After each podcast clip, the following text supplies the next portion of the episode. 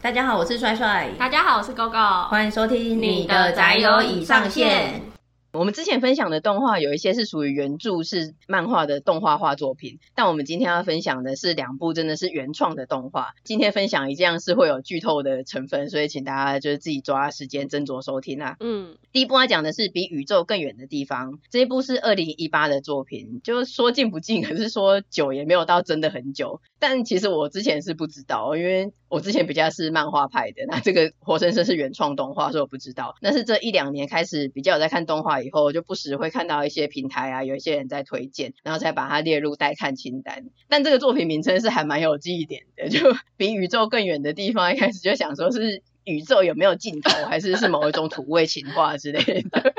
可是我本来以为它是跟宇宙真的有相关的作品，所以它其实嗯跟我想象的还差蛮多的。嗯、对，我们对这个作品的名称都很有印象，但是都把它想成另外一个方面。他故事的一开始，主角是一个高二的女生，叫做小觉。其实她当初国中升高中的时候，还有列出她上高中以后想要做的事情，例如什么逃学一次啊，没有目标的旅行啊，享受青春之类的。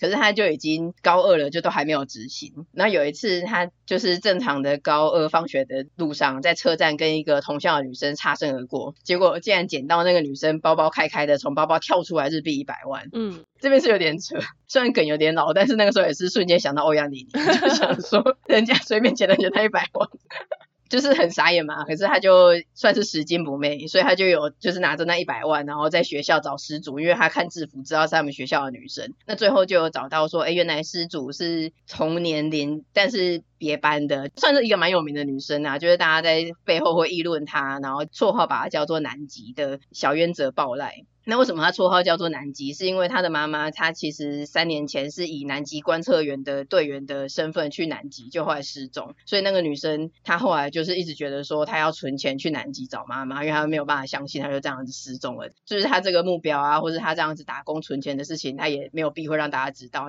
所以大家就把她绰号叫做南极。可是其实大家不是佩服她，大家其实心里都是怀疑他，甚至嘲笑他。所以这个南极这个绰号其实是有一点负面的。恶意的，有点在嘲笑他的意思。可是我们的主角小觉，他就觉得说，他真的是真心的支持，还有佩服他。那后来他们开始有了这个还钱的互动之后，他就接受了暴赖的邀请，决定一起前往南极。那他们两个因为毕竟要去旅行嘛，一定就会热烈的讨论。结果他们热烈的讨论就被在便利商店打工的女生日向听到。这个女生她目前是休学中，自学状态。但是他的学历是有的，所以他预计就要在明年报考大学，然后本来预计说要在认真准备考试之前干一件大事，所以听到他们这两个女生热烈的南极行，他就说那还要加入他们。这目前我们是第三个人嘛？对。然后这个女子高中生男集团有一个最后加入的成员，算是能够成型的最关键成员，叫做白石结月，他是一个小有名气的高中偶像。那本来他就是入选的，因为他们的计划就是说，啊，以一个女高中生偶像的身份入选这个南极观测队啊，然后做一些报道啊，这样子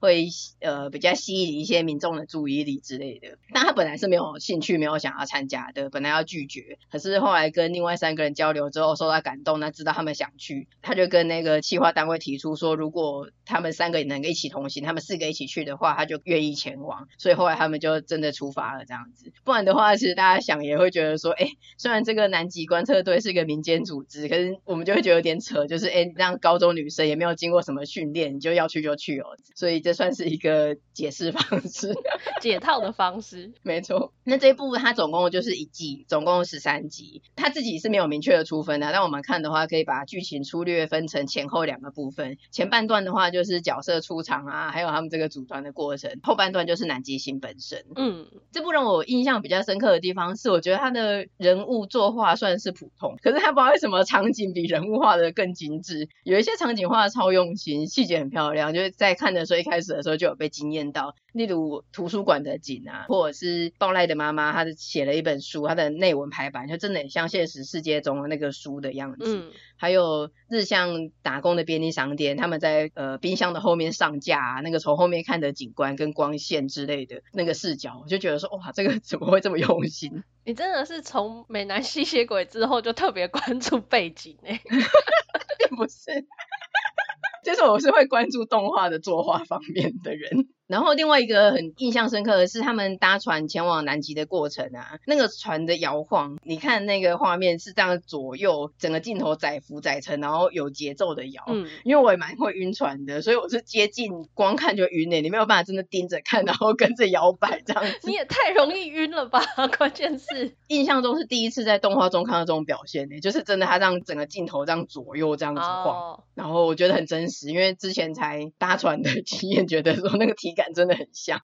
其实这一部世人的评价还蛮高的，所以我们之前才会看到推荐嘛，看看有人在提这部二零一八的作品。但我觉得不知道是不是又落入了期待过高的泥淖，因为我个人是有一点这种状况。嗯、我预期它会更热血一点，可是没有想到其实它的节奏是蛮平稳的，甚至是有一点日常番。对啊，其实我也是想象应该会比较热血，因为其实我当初会去看这一部，是因为我刚看完《强风吹拂》。嗯。然后我就很想要看类似的作品，我就关键字去询问有没有类似《强风吹拂》这样子的作品，结果就一片推，就是提到这一部，嗯、我就满怀期待的来看，然后一看我就想说，嗯，是不是搞错了什么？就是 两个痛性完全不一样哎、欸，嗯，对啊，所以我对这部预期落差是真的蛮大的。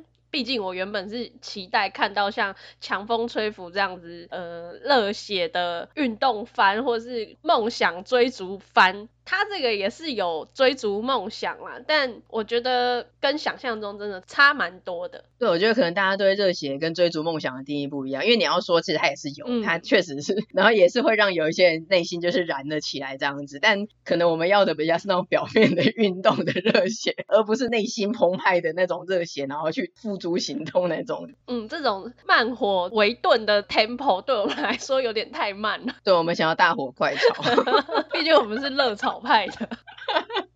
嗯，可是他真的是在动画之中有一席之地啊，必须说。嗯，那我推测他的原因应该是，就第一个题材特殊嘛，让女高中生去南极，这个真的是想不到其他的作品有类似的主题。然后第二个是，其实你可以把它当做是一种长知识的动画纪录片之类的，因为毕竟它虽然不是大火快炒，可是终究在这个旅程的过程之中，你可以知道一些说，哎，例如去南极的路线，或者是那些破冰船它是怎么破冰的啊，还有南极有个昭和基地啊，那他们在里面那些成员会做什么事情之类的？嗯，就是从此想到南极，不会只想到企鹅。嗯，对，就是会。多了一些更具体的，然后是真正的知识这样子。嗯，那再来应该最主要就是刚刚讲过的追求梦想的热血，还有代入感。就是呃，如果你心中还有热血的话，你可能会感到燃。啊，我知道了。我觉得有可能是因为她是高校女生的设定，还有她追梦南极这件事情，嗯、对我来说真的有点太遥远，我会觉得不切实际吗？不切实际，好像就变成是 diss 爆赖的那些人的一伙一样。但我觉得，对啊。你就会变成取笑他们那些叫人家南极人很坏、很坏的女生。对，但我不是这个意思，我我是觉得跟我没有共感，我没有共鸣呢、啊。我也觉得这一部可能要年轻一点的时候看，就是高中生、大学生，觉得自己前途都还有很多路可以走，然后还有很多时间跟精力去做很多事情。你这样讲，很像我们已经我们，我们已经没有希望了吗？对啊，因为像疫情期间，然后又是一个社畜绑在这边，你就会觉得说啊，真的是知道说没有那么难，但是就是知易行难，我们就觉得我们真的不会去做，那就因此比较不会有那种这么热血的共鸣，这样子，嗯、这也是蛮哀伤的。再来的话，就是。嗯，这个少女团嘛，所以毕竟是一个青春跟友情的元素是有的。刚刚虽然讲过说他的角色不是走那种好看精致，像一般人印象中想到日本动画那种漂亮的妹子之类的。可是毕竟他们就是年轻跟活泼，所以其实是可爱的。而且我越看越觉得说，其实这个动画的主题它不是真的在讲旅行啊，或是冒险。其实我觉得它真正的主题是友情，因为他们四个个性都不一样嘛。然后他们在虽然才十几岁的人生，可是在交友的方面都有遇过一些问题，他们在这个目的地相同，而且一生难忘的旅行之中互相扶持，然后就在这个过程之中有去处理了一些自己本来的心魔。那有些地方的描写是还蛮细腻的。我觉得如果是曾经遇到相同的友情问题之类的，或者你在一样是这种高中大学阶段的，可能。就会比较有被触发到。我自己虽然看的没有到那么大火快烧的热血跟感动，可是我觉得有一些地方其实还是有共鸣跟被感动到了，就觉得这些女生的友情是还蛮可爱的。嗯，尤其像爆赖啊，他一直被嘲笑，就一个人默默的去存钱，朝着被大家取笑的目标前进。我觉得他遇到小绝，在从来没有人支持他的情况下，有这样子一个朋友，真的是第一个朋友，就是应该说跟他一起前进。一开始可能是爆赖邀请他，可是后来也是互相呈现一个支持的状态，所以他们可以一起走到南极这个目的地，蛮感人的啦。嗯，然后日向那一段我也是有被感动到，因为他以前算是有被霸凌过，那后后来遇到了这三个比较好的女孩子嘛，然后他们就帮他同仇敌忾，就觉得说，虽然他现在好像过得不错，然后这样哇上新闻啊，去南极啊这样子，但也不代表。就是以前的那些人就说，啊，太好了，看来你现在过得不错嘛，就关你屁事。对啊，我现在过得好，跟我原谅你是两回事，欸。嗯嗯嗯，这个部分那个时候看到的时候就觉得说，对，说的真好，你们这些家伙。嗯。还有像杰月，他从来没有交过朋友，就他会有一点太钻牛角尖吧，他会觉得说，那我们现在是朋友吗？那你要怎么样怎么样？那他们也没有就是纵容，就是他们有去比较去引导他的，帮助他健康正常的友情是怎样，不是说哦，因为他没有朋友，那我就给他过度的关注啊，或者是就包容他什么的，就是这部分的描写，呃，小觉那个时候跟他的有一些互动，那边我觉得也是蛮感人。我突然好想唱那个朋友一生一起走，那些日子 不再有。这毕业典礼，对，突然很想唱毕业典礼的歌。嘿呀。现在毕业典礼唱什么歌？还唱朋友吗？祝福之类的，还有吗？我觉得应该完全不会吧，感觉完全是新的歌，就是跟我们那些完全关系都没有。感恩的心应该是已经消失了吧？感恩的心念我们那时候放都很过分。因为想提的是，我觉得这部的 ED 很不错，它的副歌部分很好听，然后歌词也很点题。虽然看得很平淡，可是其实那个时候看完最后一集的时候，明明一路都看得很平哦，可是完结的时候看到他们那样，就是有点像是一个旅程的总结，然后再搭配那个 ED，其实还是有一点旅程结束的惆怅感。有，确实，是不是很神奇哦？真的，我觉得就像海明威说过的，如果你够幸运，在年轻时待过巴黎，那么巴黎将永远跟随着你，因为巴黎是一袭流动的饗宴。所以我觉得南极这趟旅行也会永远跟随着他们，好羡慕、哦，就觉得这点其实还蛮让人羡慕的。对啊，嗯、真的很羡 慕。年轻的时候做过这种壮游的旅行，一定是一生中都会影响你，而且是一个很珍贵的宝藏。为什么我们那时候在篮球场上被晒黑晒伤？我们 我们的巴黎就在篮球场上吗？篮球场还有黑色素也会永远跟着你。好，那最后解释一下作品名称《比宇宙更远的地方》。听到这边的听众朋友应该都知道，比宇宙更远的地方指的就是南极了。那它的名称是源自于日本首位进入太空的太空人毛利卫，他们邀请他去南极昭和基地的时候，他说过，只要数分钟就能抵达宇宙，但抵达昭和基地要花数日的时间，它比宇宙更遥远。讲出了名言呢，嗯，而且这个真的跟一般。呃，无知的乡民，我对我想象都完全相反的，因为南极再怎么样，你就会觉得说它是一个一样是在地球上，然后平行移动就可以搭个飞机十几二十个小时转个几个十个小时会到的地方。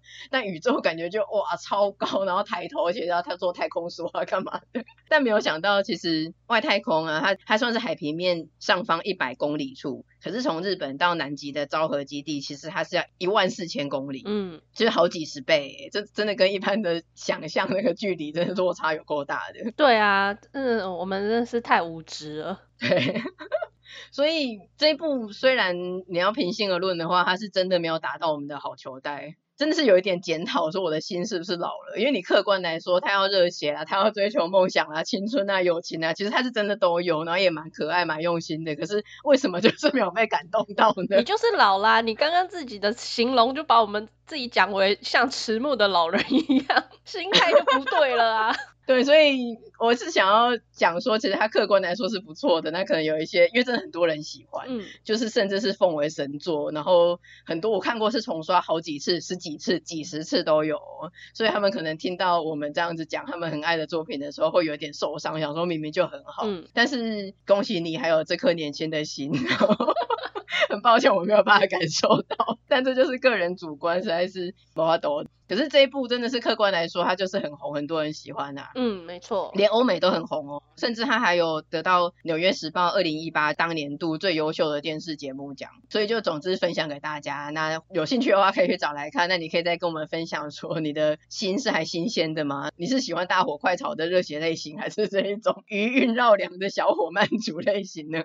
另外一部要分享的是比较小众，但是比较近期的是二零二二的东番《白领羽球部》这一部由 GoGo 来分享。那我们就直接进入剧情的简介，那一样是有雷，请大家要特别注意。这一部呢，它是讲述主角叫做白鸟尊，他原本是三星银行旗下羽球队的选手之一，主要是打羽球的单打，因为他有过去的心理阴影。其实他学生时代原本是打双打的，但是呢，在某一次的比赛，他的队友就因故受伤，尊就一直觉得是自己害了队友，连带影响到他之后的比赛表现。所以现在变成是，只要他遇到相同的。球路啊，他就会原本打得好好的，突然就像被定格一样，动弹不得。总之，这样子的表现是不可能打得好的嘛，因为。对手也不是傻了，他当然会破解他的球路，知道他的弱点在哪里，所以他表现其实就是不上不下，甚至是有一点起不来。那后来尊就被三星给解雇了，不过他也没有空窗期啦，他还蛮无缝接轨的，就得到另外一家公司叫做阳光清凉饮品的 offer，邀请他加入球队。这个学生时代的心理阴影啊，还有尊的个性看起来好像不好亲近，但其实他只是个性耿直，甚至有一点天然。呆就是个运动痴，但是他对于他擅长的运动，就是运动能力很好，然后又是个黑发。我那时候一看的时候就想说，这不是又是一个多重宇宙里面的隐山吗？没有没有，不是，他的外形不太像隐山，他是单眼皮，完全没有注意隐山是单眼皮还是双眼皮，无意冒犯。就是尊的眼睛比较细长型哦，嗯，影山的话，他还是眼睛比较大一点。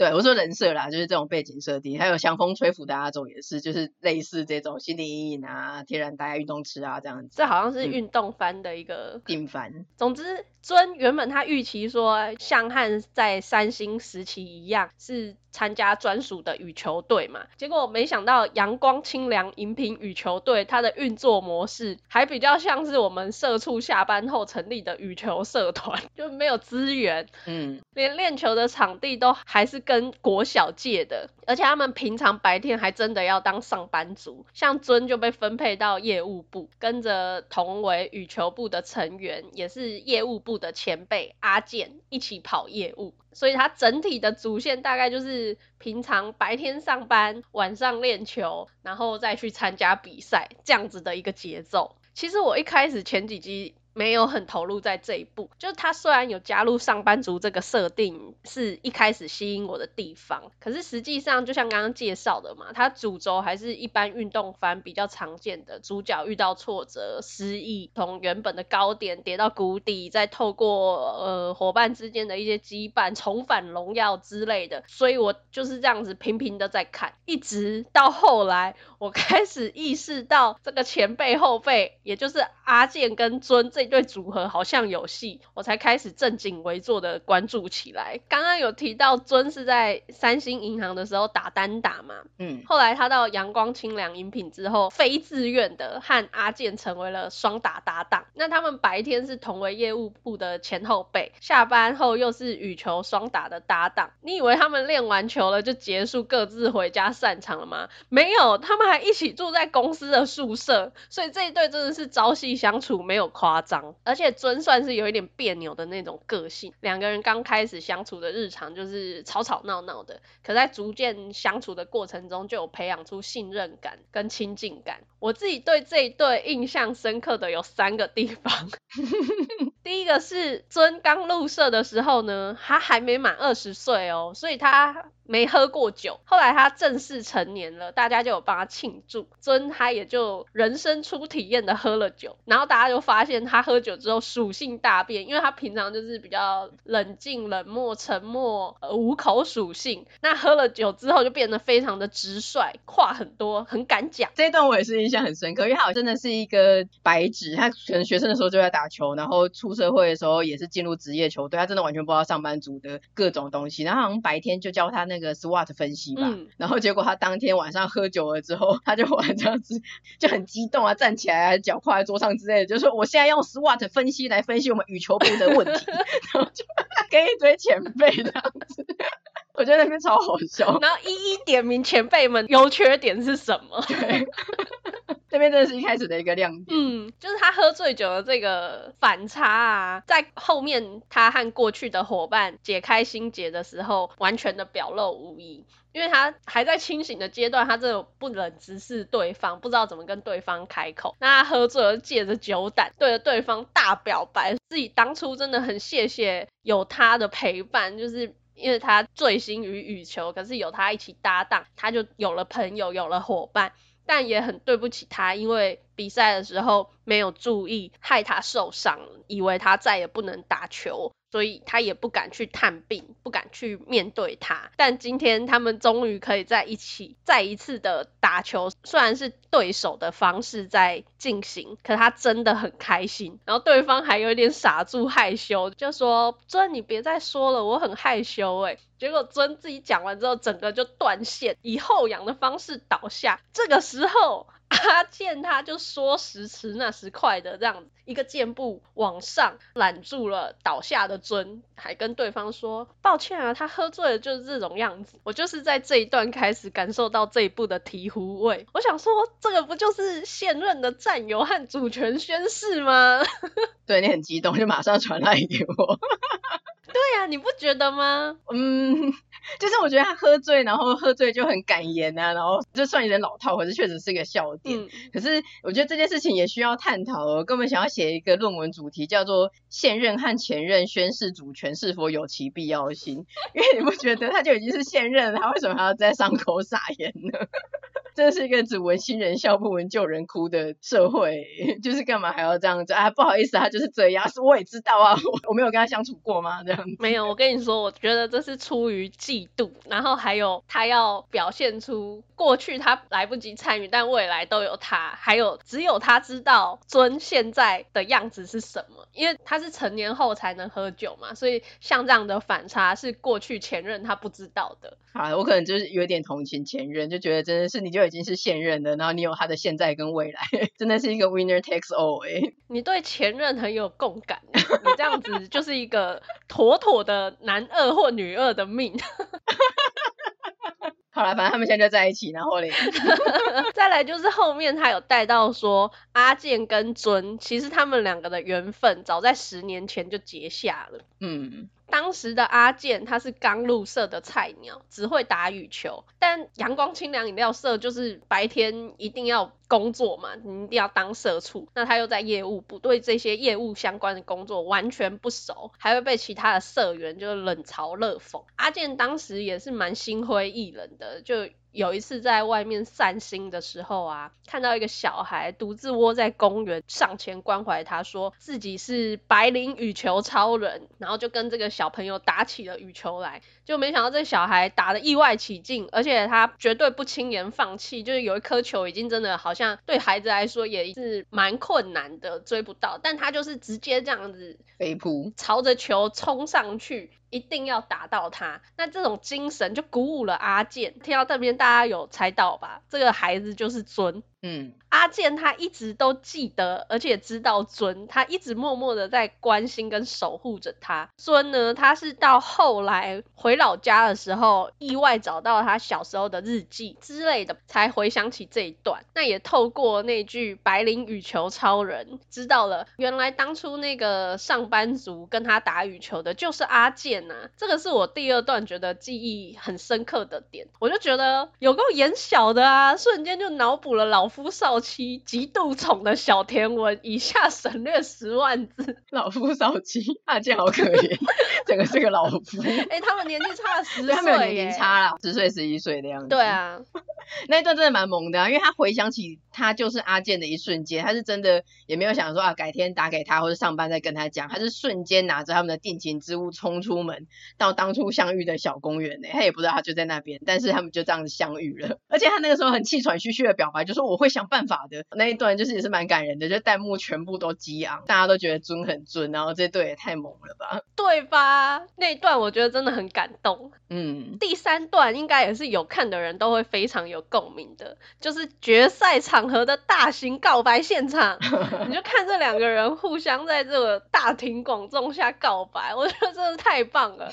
我记得阿健有一句就说：“尊，我可以再贪心一点吗？”我不想让出你身边的位置。然后在这一幕之前，尊在另外一个情境也有跟阿健说，身边少了你就没有意义了。这不是前后呼应吗？如果这不叫告白，那什么是告白？你倒是说说。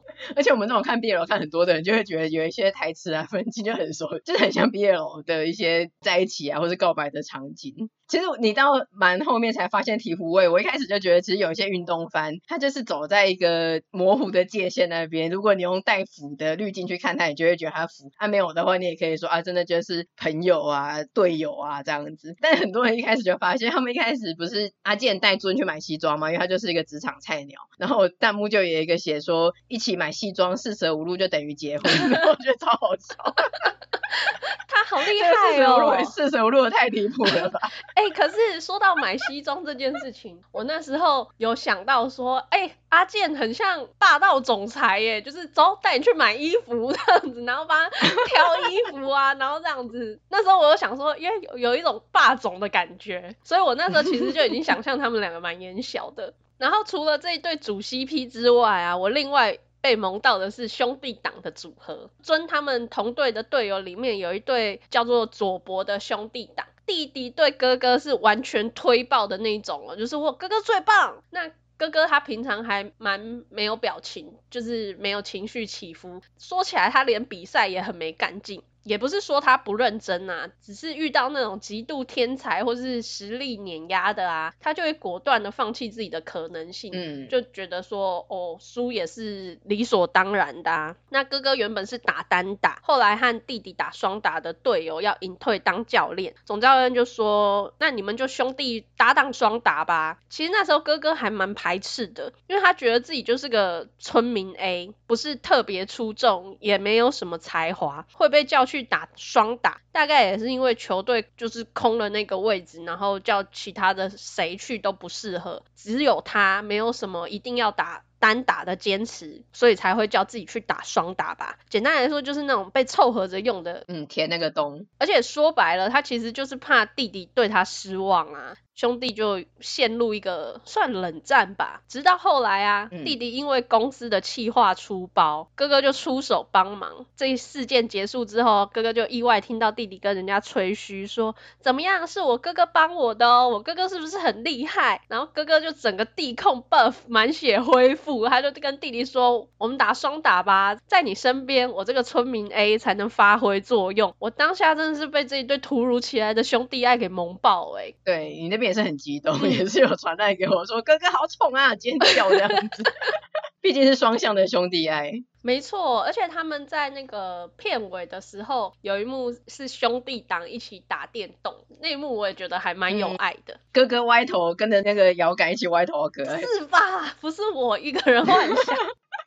我那个时候看到是觉得第一个就是因为他说他是村民 A，、嗯、然后我就想到说排球少年的人花，是村民 B，他不是说村民 B 也可以战斗，对，所以我想说找到村民 A 了，对，这是第一个。然后后来我觉得比较好笑的地方是，他们后来就兄弟认真的练双打了嘛，嗯、然后开发出兄弟合体技那边我也是惊艳，觉得说靠超好笑的。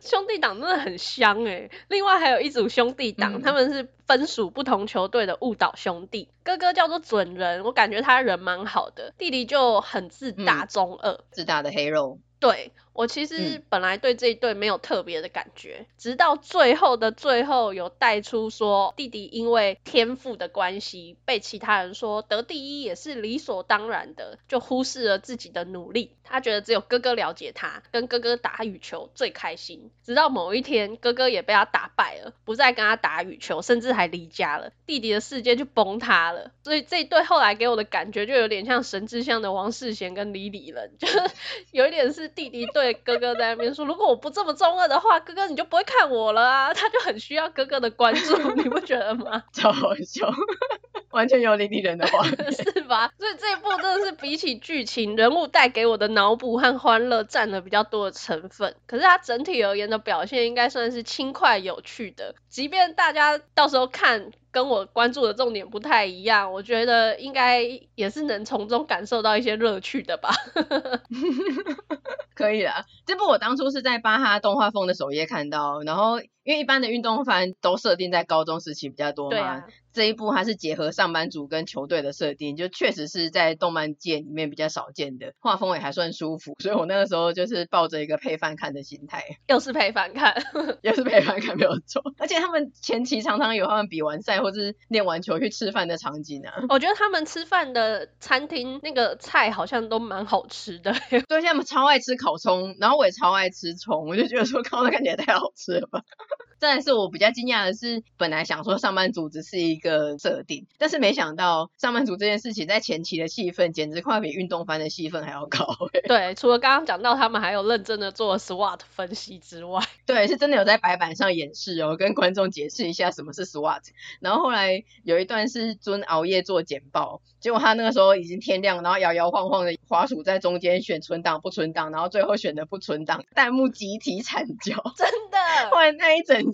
那个弹幕就，因为他那一天就是要上台报告嘛，然后大家就在讲说，你为什么一整天都没有开电脑看你的报告，你没有存档哎、欸，大家都真的很关心哎，对，上班族的代入感超重，我觉得很好笑。后来他们有遵他人生的上班族的第一个计划，就是做一个姜葱汽水。那他从刚才讲的这个分析啊，做报告啊，企划，到开发，然后去原产地找小农啊，什么试用会啊，产品包装到上市，他这一连串的过程。动画都有演出来，很夸张，就是真是很完整的呈现。上班族这件事情对这部来说，真的不是只是个设定跟元素而已，它真的占了很大的一部分。而且最厉害的是啊，这个饮料最后还的实体化。其实我很好奇它的味道，我敢的，因为其实姜跟葱我都喜欢。